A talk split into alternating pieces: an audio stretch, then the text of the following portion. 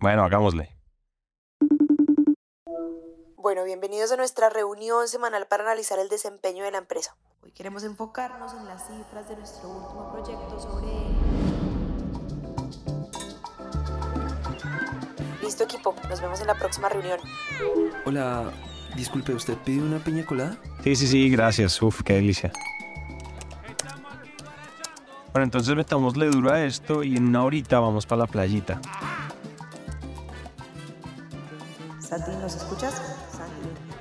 Santi, Santi, Santi. Ay, sí, sí, sí, mano, discúlpame, te escucho. Yo me encargo de traer la cotización en la próxima reunión, cuenta con eso.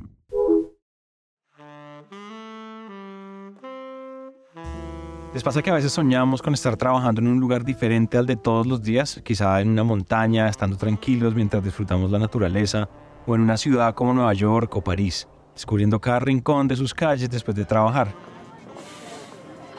Muchas veces este anhelo que tanto queremos se queda como un sueño, lo vemos como algo improbable y que nunca sucederá. Pero ¿qué pasaría si les cuento que esto no es tan imposible como parece?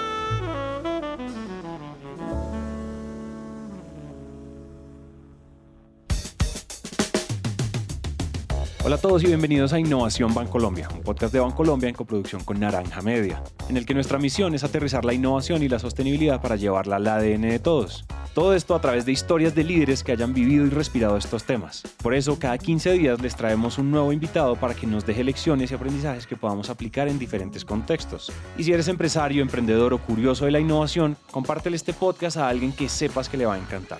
Y si tú haces parte del Grupo Bancolombia, ayúdanos contándole a tus colegas de este podcast para que inyectemos innovación y sostenibilidad a toda la organización. Si les gusta este episodio, síganos en Spotify o en Apple Podcast y en cualquiera de las dos plataformas nos pueden dejar una reseña de 5 estrellas.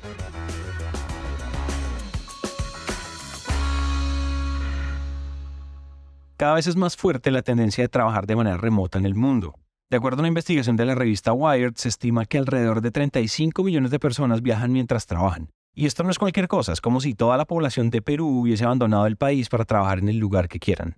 Prácticamente están revolucionando el mundo laboral. Este tipo de personas, conocidas como nómadas digitales, están generando un cambio inmenso, porque lo que hacen es tomar el pasado de la humanidad y mezclarlo con la era digital.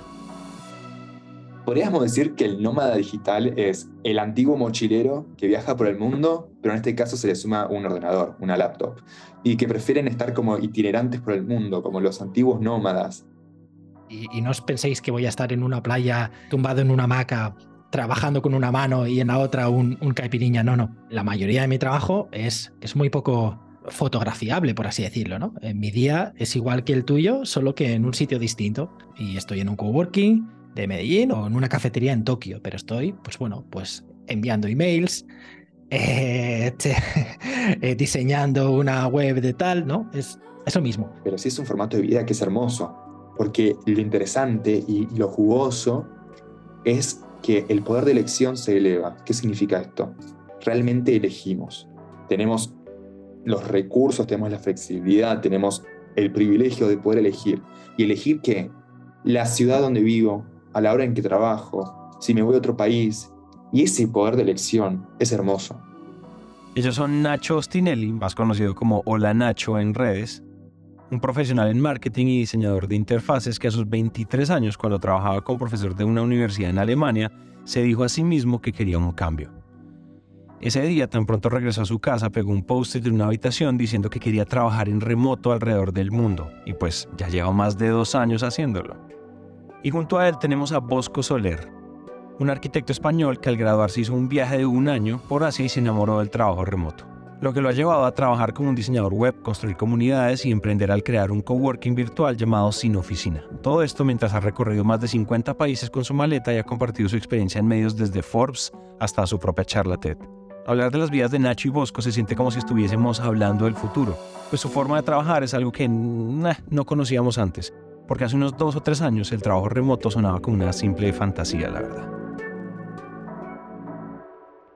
Yo en febrero del 2020, un mes antes de que ah, en España nos confinasen, eh, yo di una charla TED sobre el trabajo en remoto. Y fue, fue muy curioso porque eh, empecé la charla diciendo... Levantad la mano, ¿habéis oído hablar de teletrabajo? ¿Trabajo en remoto? Vale, bien. O sea, fíjate tú ahora lo ridículo que sería empezar una charla así, porque todo el mundo sabe que es el trabajo en remoto. Y hoy en día trabajamos en impredecible. todos, todos estamos en un contexto de incertidumbre, de digitalización y de cambio constante y brutal. Es que no podemos permitirnos seguir o trabajar con fórmulas antiguas porque entonces desapareces. Ella es Raquel Roca, una consultora, speaker y docente española enfocada en el futuro del trabajo. Ha asesorado a empresas gigantes como L'Oreal, Disney y Microsoft, por mencionar algunas. Quizá la conozcan por ser la autora de libros como Nomads, Los Trabajadores del Futuro, y con todo esto su misión es ayudar a personas y empresas para que se adapten a las tendencias del futuro laboral. Entonces, retomando donde íbamos, estamos viendo un momento de cambios que no podemos predecir, no solo el mundo está cambiando, sino también nosotros. Después de la pandemia ya no nos vemos de la misma forma. Frente a todas las incertidumbres, pues ya no tenemos los mismos pensamientos de nuestros padres o abuelos. Y este contexto impredecible ha hecho que nuestras ideas se empiecen a transformar. Desde que nacimos vivimos en una habitación de cuatro paredes con paredes blancas y no podemos salir de ahí. Nuestras ideas, nuestra creatividad no nace, no se expande.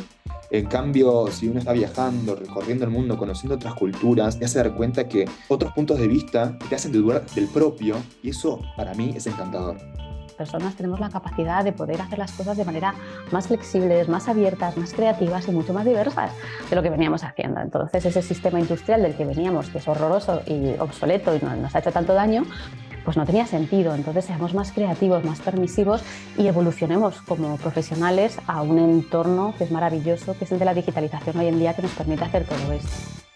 Y una de esas formas de transformación ha sido convertirnos en nómadas digitales.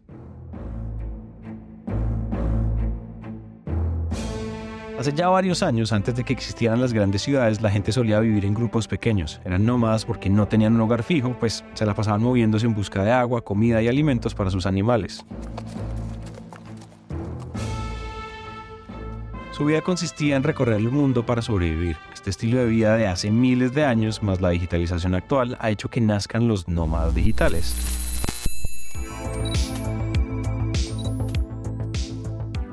Y su llegada ha transformado el mundo, lo cual nos ha permitido innovar en varios aspectos de la vida humana.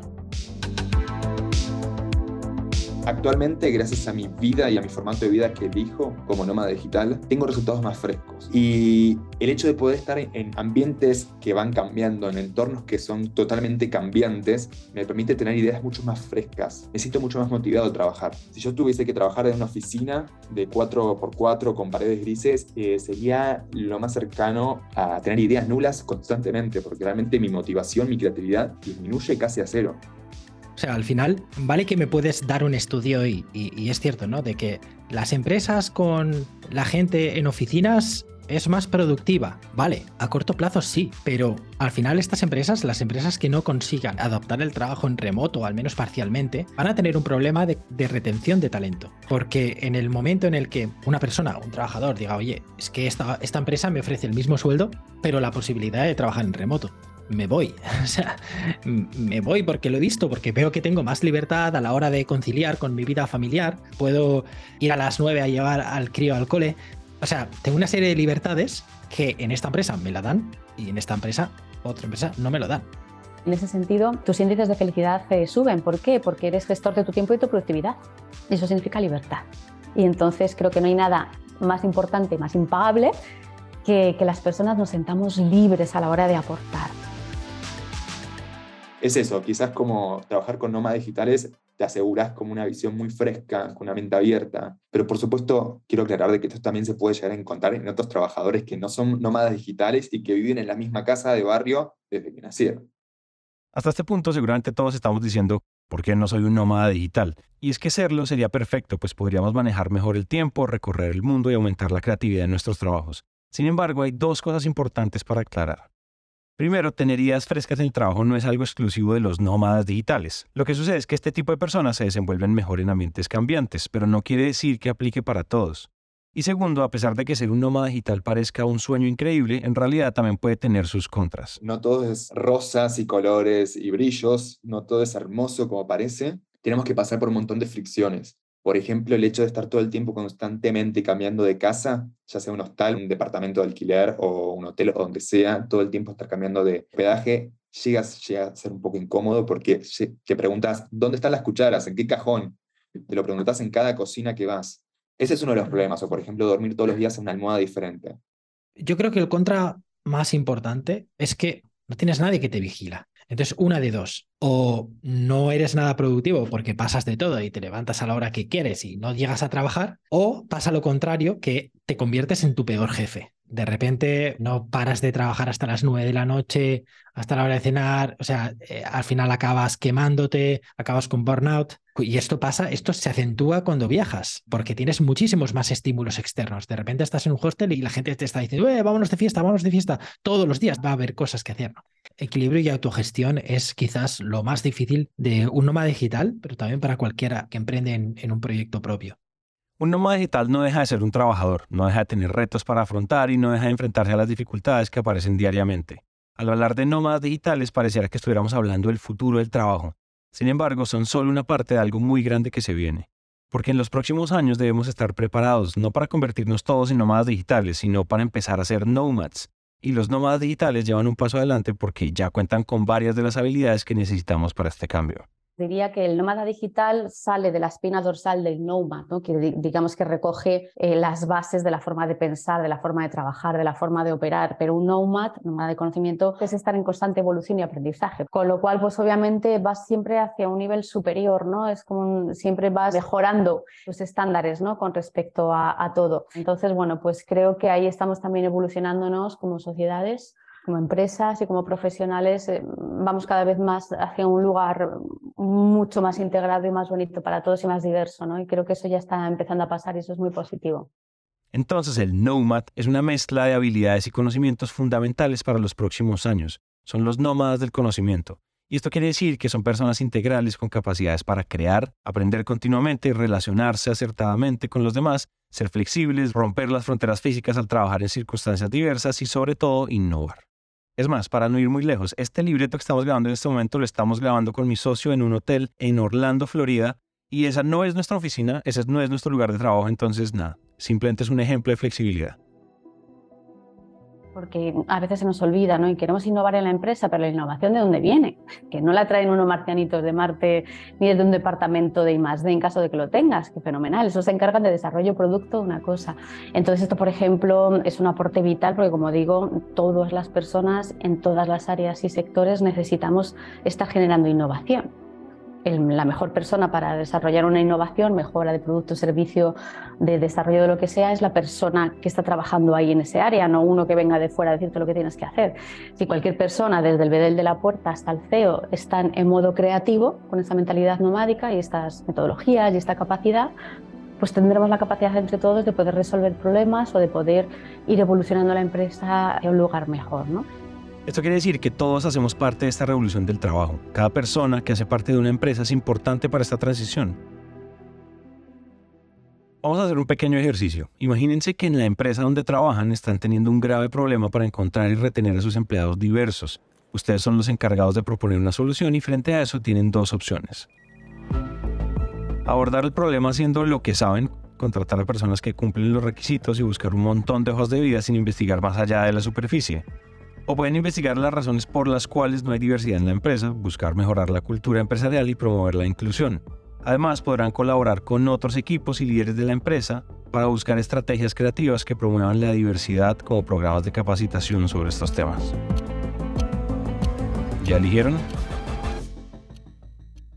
Bueno, les cuento que la primera opción es la que haría un trabajador común, usando un enfoque tradicional y estándar, mientras que la segunda opción es lo que podría hacer un nomad, aprovechando sus habilidades para ver el problema desde diferentes perspectivas, aplicando soluciones diferentes.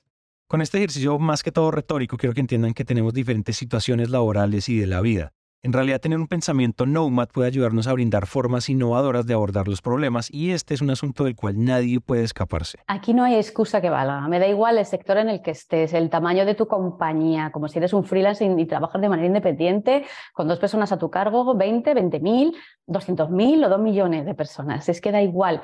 Y es que el 88% de las empresas que hasta los años, hace 50 años formaban parte del Fortune 500, de las empresas más poderosas del mundo norteamericanas, han desaparecido. El 88%. Y eran empresas que se sentían que eran imbatibles porque tenían los mejores productos, servicios, aquí llevamos haciendo las cosas así de mucha manera, tenemos éxito y de un día para otro desapareces y te vas. ¿no? Y eso es porque no han tenido la adaptabilidad de manera ágil a entender que ahora ya ni, nuestros consumidores ni, ni, nosotros mismos como profesionales podemos ejercer de la misma manera. Entonces mi recomendación es que sin miedo y tampoco hay que hacer todas las transformaciones de golpe, de a poco, hay que ir experimentando, pero hay que, hay que acercarse a la manera nomádica del trabajo porque es en la que nos ha tocado vivir ahora. El futuro no es lo que va a pasar, sino lo que vamos a hacer para que pase. Desde hoy podemos empezar a reflexionar sobre la forma en la que estamos trabajando y visualizarnos en lo que puede ser el futuro. Esto es un proceso muy personal porque cada quien tiene sus propias metas y fortalezas. Unos podemos ser potenciales nómadas digitales y otros no, pero todos podemos y deberíamos convertirnos en nomads. Y para ayer es tarde, porque los cambios que vienen no nos van a dar tiempo de espera. El mejor momento es cuanto antes. Siempre cuanto más temprano mejor. Y lo más temprano posible es ahora. Porque cada segundo que pasa es cada segundo que es más tarde. Y incluso si lo pensamos dentro de dos años, vamos a decir, pucha, ¿por qué no empecé dos años atrás? Lo que sí que diría que lo primero que hay que mirar es, revisar dos cosas. No lo he mencionado antes, que es nuestra resistencia al cambio, ¿vale? Porque hay gente que tiene mayor resistencia y gente que tiene menos. Si eres una persona que de normal hace las cosas de la misma manera y te cuesta el cambio, eh, tienes que revisar esta parte, porque eso es importante. Y la segunda es estar dispuesto a, aprender. Yo empezaría por esas competencias que quizás sientes que estás más alejadas de ti, que no las tienes, pero que entiendes que te pueden venir bien, y empezar a trabajar sobre ellas. Hace talleres, investiga, lee, lo que sea, y empiezas a hacer pequeñitos cambios. ¿no? Cuando le pierdes el miedo al miedo, que es así, sé que es difícil, pero cuando le pierdes el miedo al miedo, te das cuenta de que hay un mundo de posibilidades ahí fuera, ¿no? Y que a lo mejor ya está trabajando muchos años en una compañía y dices, ah, es que fuera hace mucho frío, ¿no? Que es una expresión muy típica. Pues no, pues fuera hace mucho calor. y hacerlo, dejar de dudar, como empezar a hacer, ¿no? accionar. Porque si no, uno está calentando motores, pero nunca arranca. Y la diferencia está en ese arrancar. Y final, al fin y al cabo, lo importante es arrancar más que calentar motores, porque nos pasamos toda la vida precalentando el motor y de repente nunca corrimos la carrera. Estamos aún a tiempo para empezar estos cambios. Independientemente de nuestro trabajo, edad o intereses, debemos prepararnos para enfrentar esta nueva etapa. Porque hoy hablamos de nómadas digitales y de nomads, pero el futuro del trabajo es algo impredecible, por lo cual no podemos saber qué vendrá a largo plazo. Lo único que sabemos es que todo siempre seguirá cambiando. Nos escuchamos entonces en un próximo episodio hablando sobre algo que anda en el ojo de todos y nos tiene a varios bien preocupados. honestamente pienso que sí, mi trabajo podría ser reemplazado por inteligencia artificial. Más, más que nada por el simple hecho de que yo le pido a inteligencia artificial y me da un resultado en segundos y quizás a mí me lleva algo días. Ya el, tiempo para mí es muy valioso. Entonces, un resultado en segundos comparado con días, ahí me hace dudar un poco de mis habilidades, honestamente. Esto, esto, va a ser como la llegada del tractor a la agricultura. Pues ahora mismo somos agricultores eh, viendo la llegada de un tractor y una de dos, o nos adaptamos y aprendemos a usar el tractor o no tenemos nada que hacer. O sea, por mucho que digamos, no, es que valoramos mucho más lo recogido a mano, la realidad es que es que nos va a pillar por encima muy pronto.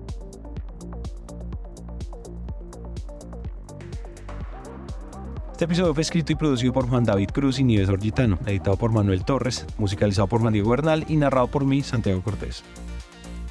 No olviden escribirnos al más 57 317 316 9196 y leer nuestro blog de Capital Inteligente en www.capitalinteligente.com/blog.